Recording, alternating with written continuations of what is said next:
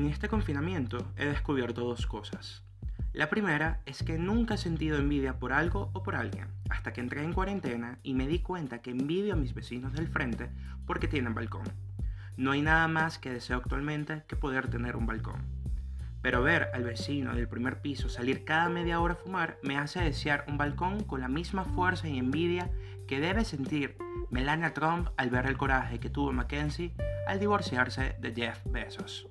Y segundo, necesito hacer un curso de barismo, urgentemente. Bienvenidos al segundo episodio de este podcast llamado Bailando en la Cueva. Mi nombre es Julio César Castellanos y amo estar en la cueva. Y el coronavirus no es una excusa para expresar mi amor por las cuatro paredes. Pero por supuesto, ya son dos meses que no salgo a caminar, a dar un paseo largo que muchas veces es necesario para oxigenar pero si le soy sincero, todo el protocolo que uno debe hacer al llegar a casa me parece exhausto. Además, aún no me adapto a las normas de marcar distancia, de caminar con tapabocas, de lentes empañados y lo incómodo que es encontrarse a alguien en la calle y no poder darle la mano ni saber qué hacer. O al menos yo no sé qué hacer.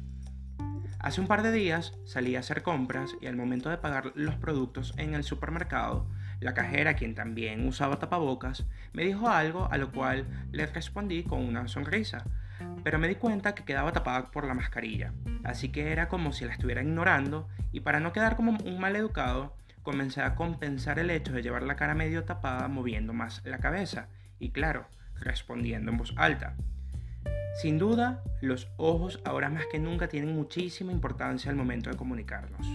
Me di cuenta que la comunicación no verbal tiene un peso importantísimo en nuestras conversaciones, para expresar e interpretar nuestras emociones.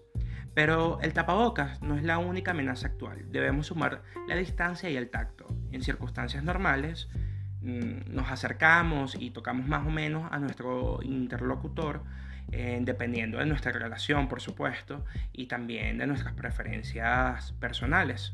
Pero hablar a demasiada distancia en muchísimas situaciones es molesto e incluso estresante, más cuando eres medio sordo como yo. Porque la intimidad y el afecto se expresa especialmente en nuestra cultura latinoamericana con la cercanía física.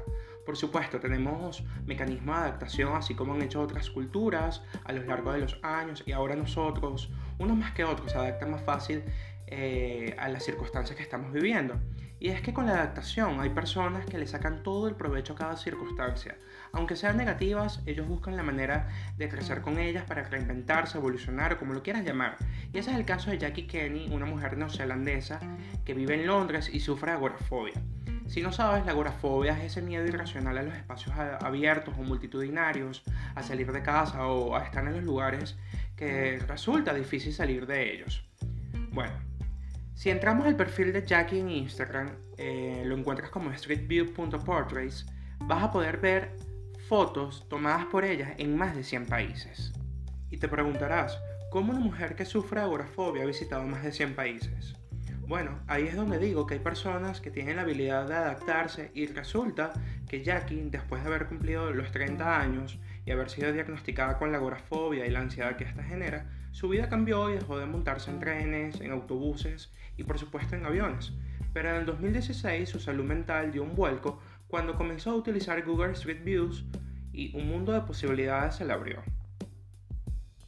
Ella empezó a viajar a través de la plataforma y a descubrir imágenes de una belleza impresionante y decidió abrirse una cuenta en Instagram para compartir las mejores capturas que ella toma desde su computadora. Y cuando vayas a la cuenta y veas las fotos, verás que le han valido más de 127 mil seguidores hasta el día de hoy que estoy grabando este podcast. De igual manera te voy a dejar el link en las notas del episodio. Y tal ha sido el éxito que ha tenido Jackie que Google montó una exposición en Nueva York con su trabajo, a la que por supuesto ella dice que le costó muchísimo esfuerzo para asistir al evento. Y bueno, además ella ha colaborado en proyectos con firmas como Lexus, y bueno, con esta marca de autos, ella filmó desde su casa en Londres eh, a través de una campaña eh, donde ella controlaba una cámara de 360 grados para fotografiar las escenas que ella encontraba más atractivas. Su primera experiencia de viaje fue en Brasil, ella nunca ha estado físicamente, pero dice que quedó encantada por sus colores, su arquitectura y que casi podía sentir la energía del país a través de la pantalla de su computadora. Y a partir de ahí comenzó a viajar por el mundo. Claro, suena muy fácil decir que un día ella entra a la plataforma y toma cualquier foto de alguna esquina o algo X de cualquier ciudad del mundo y lo comparte. Pero resulta que para conseguir buenas fotos, ella dice que puede tomar semanas e incluso meses encontrar una imagen que le guste. Y que para ella representa un trabajo de tiempo completo, ya que no dispone del control total porque, ok, puedes viajar a cualquier sitio sin restricciones, sin pasaporte e incluso sin dinero. Pero por el otro lado, que es lo que ella dice, es que todo ese control se le escapa de las manos porque no puede cambiar nada en la imagen. O sea, no, no puede decirle a nadie que pruebe otra pose, que se mueva o que, quita, o que quiten un coche. Y eso lo hace complicado. Actualmente, Jackie está trabajando en un libro de fotos llamado Many Nights, donde además colabora con la poeta Emily Berry, que ha escrito un ensayo lírico en respuesta a las imágenes y temas alrededor de la agorafobia y de la ansiedad. Cuando veo o leo este tipo de historias me encanta, porque son personas que de verdad le sacan provecho a las mismas herramientas que nosotros tenemos y crean un mundo de posibilidades impresionantes. Todos en algún momento hemos utilizado Google Maps para llegar a algún punto y en lo personal lo he hecho eh, con este recorrido tipo turístico como hace Jackie. Lo hice una sola vez antes de, de venirme a vivir a Bogotá, que es la ciudad donde estoy actualmente. Entonces, con todo esto se me ocurrió una actividad y propongo hacer una donde viajemos a través de Google Street, desde nuestra cueva, por supuesto. La idea es que seleccionemos una ciudad eh, de algún país que desees conocer, pero que además tengamos la tarea de aprender cosas de este destino. Ejemplo, su cultura, un poco de su política, gastronomía, los lugares emblemáticos. Y de esta manera aprovechamos el tiempo libre en aprender y conocer cosas nuevas. Siento que es una actividad que nos ayuda a la creatividad y al conocimiento y que puede muy bien evolucionar a planear un viaje real cuando se puede hacer turismo, por supuesto, de la manera, de la manera tradicional y, que esto te anime a ahorrar, a organizarte y a tener un nuevo propósito. Si te gusta la idea, por favor compártelo en Instagram y me etiquetas como Mr. Jules e incluso vamos a utilizar un hashtag que se llame Viajando en la Cueva. Cuando se me ocurrió esto, eh, pensé automáticamente en las personas que nunca tienen tiempo y me conseguí con la técnica de Pomodoro que ayuda a concentrarse trabajando desde casa.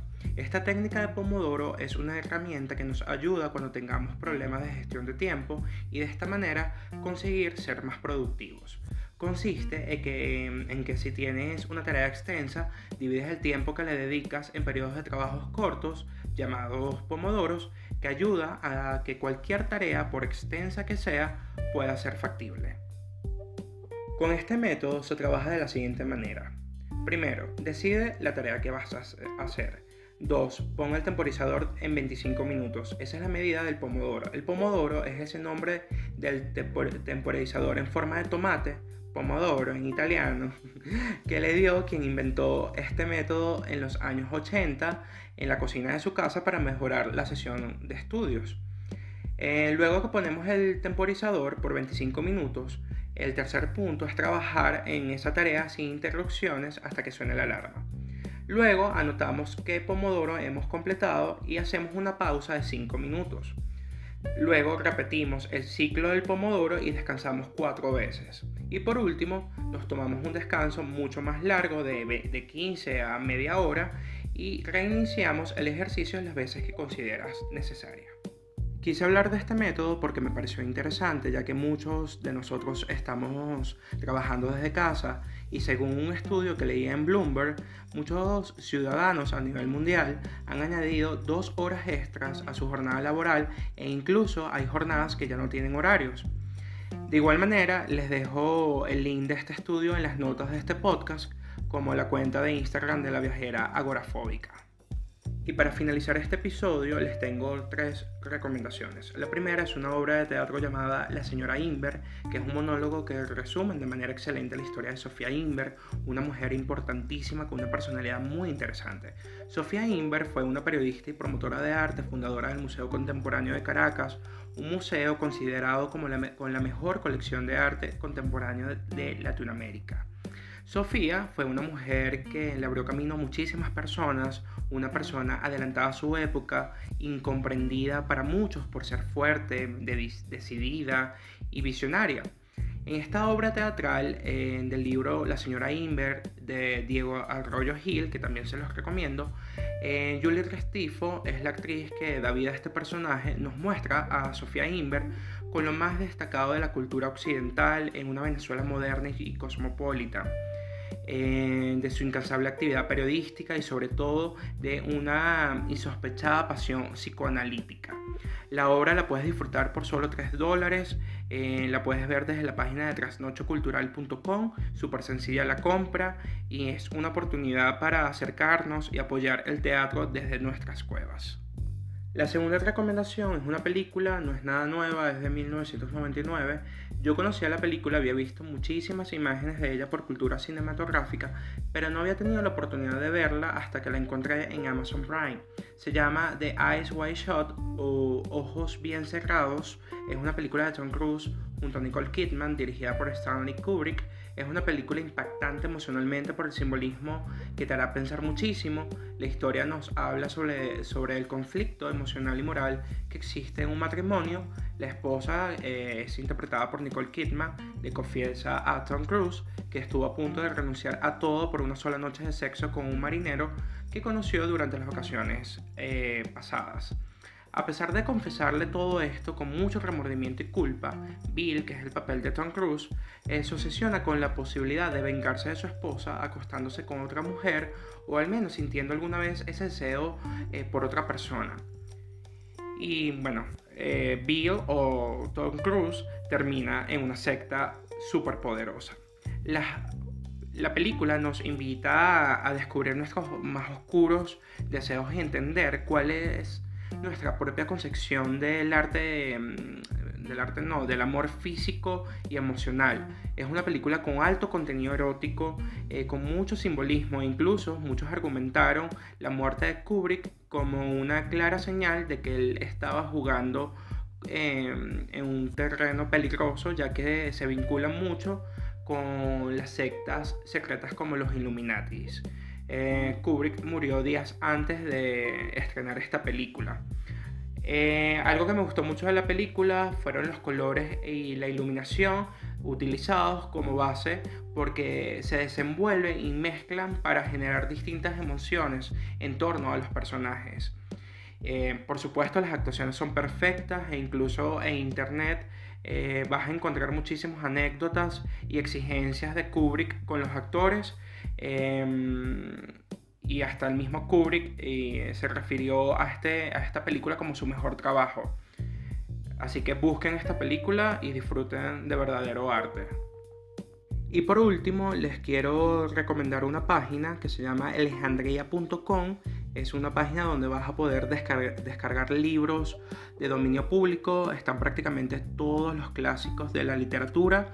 Así que es una buena manera de aprovechar el tiempo y mm, buscar esos libros que siempre hemos querido leer, que son clásicos, pero no habíamos tenido la oportunidad. Bueno, esta es una buena manera. Alejandría.com. Igual todos los links, como se los he dicho, se los voy a dejar en las notas del episodio. Y con esto finalizo el segundo episodio. Muchísimas gracias por escuchar el podcast. Y por último, por favor, recuerda seguirme en Spotify, en Google Podcast y compartir este episodio a través de tus redes sociales y escribirme y darme tus comentarios, tu opinión a través de mi Instagram. Me encuentras como Mr. Jules. Y bueno, será hasta el próximo episodio y seguimos bailando en la cueva.